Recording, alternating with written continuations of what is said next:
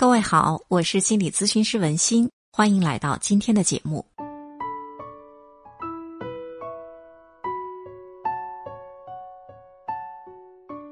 上回我们说到，管理孩子要两手抓，一只手呢是无条件，一只手是有原则。在孩子的情感上，我们要无条件的支持，但是在言行和习惯上面，我们要有限制、有要求。今天呢，我们来说说。怎样给孩子立规矩？有些父母说起孩子的时候啊，总是皱着大眉头。孩子从小呢就任性，想玩点什么，你不给他，他就各种哭闹，不达目的不罢休，非得闹得天翻地覆。长大以后呢，该睡觉的时候不睡觉，该吃饭的时候不吃饭。你说这件事儿不好，他非要这么干。你要是看不惯，说他两句呢，他就一肚子不高兴，摔摔打打的。很多父母说，这样的孩子天生就是难管的。其实，孩子难管教，往往是父母在孩子早期的时候没有给孩子立好规矩。给孩子立规矩这件事儿啊，还是要趁早的。一般来说，两三岁到五六岁是给孩子立规矩的黄金时期。两岁左右的孩子刚刚形成自我意识，这个阶段里，他开始明白什么是我的，什么是你的。再大一点呢，他就开始有一种意识，什么是好的，什么是坏的，什么是对的，什么是错的。我们要抓住孩子探索规矩的这个黄金时期，着力去培养孩子的规矩意识。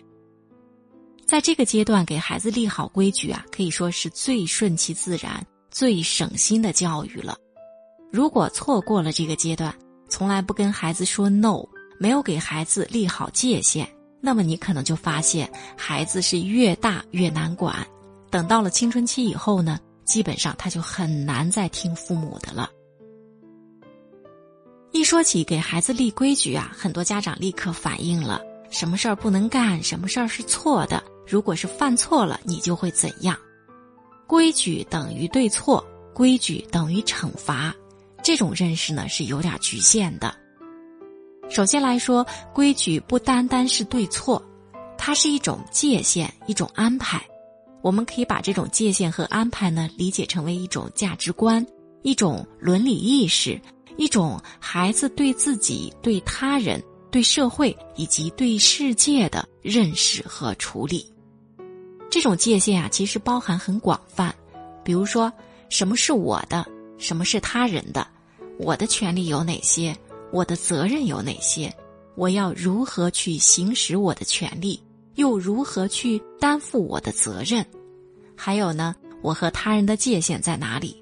如果我越界了会怎样？如果他人越界了又会怎样？还有社会上大家对这样的界限是如何认识的？等等等等。所以你看呀，规矩不单单是对错，它包含的是非常广泛的。给孩子立规矩呢，不要只做事后的反应，我们要把工作的重点放在前面。比如说，我们教育孩子要尊重别人，不要等到孩子犯错了，我们再去教育他，再去惩罚他。我们要把很多的工作都放在前面，要跟他讲什么叫尊重，为什么要尊重别人。尊重别人又会怎样？如果不被尊重的感觉是什么样子的？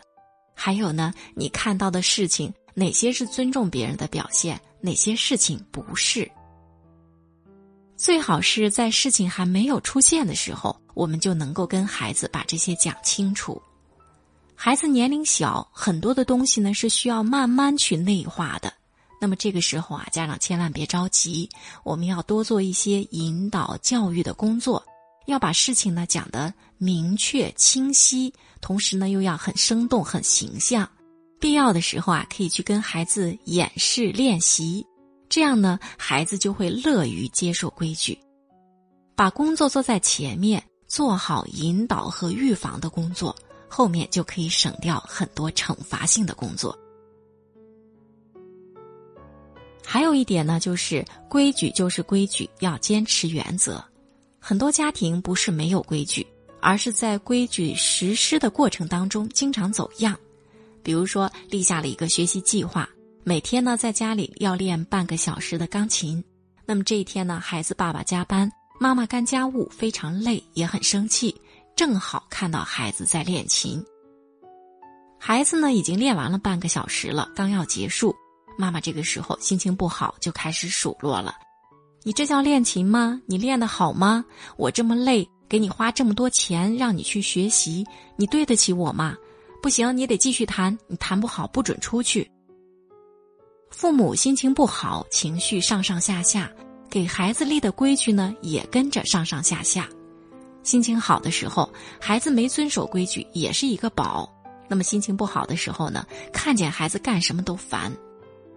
规矩好像是有，又好像是没有的。父母的喜好或者说父母的情绪成了规矩的晴雨表，孩子在其中呢，他根本不知道明确的规矩是什么样子的。这个规矩不稳定，他只学会了看父母的脸色。和父母去讨价还价。上面我们说的是规矩呢，总是变来变去。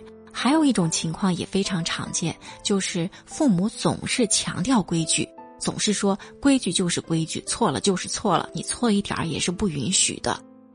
这在我们的咨询当中也非常常见。有些父母非常自律，他们对孩子呢也是一样的高标准严要求，孩子呢已经知道错了。家长已经来来回回的教育了大半天了，孩子被父母排山倒海的情绪已经给吓坏了。那么这个时候啊，一味的只说规矩、说对错，其实已经没有意义了。毕竟我们的目的不是严格的去实施规矩，而是有效的教育孩子。只看见规矩，看不见孩子，这就好比是捡了芝麻丢了西瓜。你的孩子都已经被吓坏了，他越来越退缩，越来越没有自信了。你还在一味的去强调遵守规矩，这有什么用呢？规矩再对，也是为了孩子。我们一定要先看到孩子，再看到规矩。前些年呢，有一次学习当中，一位老师的话给我的印象非常深刻。他说：“孩子是什么样的人呢？”孩子就是容易犯错的人，我们都曾经是孩子，都曾经是非常容易犯错的人，可能即使到了现在，我们也仍然非常容易犯错。所以啊，犯错是正常的。一个孩子不用管教，什么都懂，什么都会，那才反常呢。为人父母，一个平常心，一个耐心，再加上一个细心，是非常非常重要的。好了，今天的节目就到这里了，非常感谢你的收听，欢迎你关注我的微信公众号“点一盏心灯”。如果有任何的困惑和疑问，也欢迎你添加微信幺八五幺零六四二九四九咨询和反馈。深深的感恩和祝福你，再会。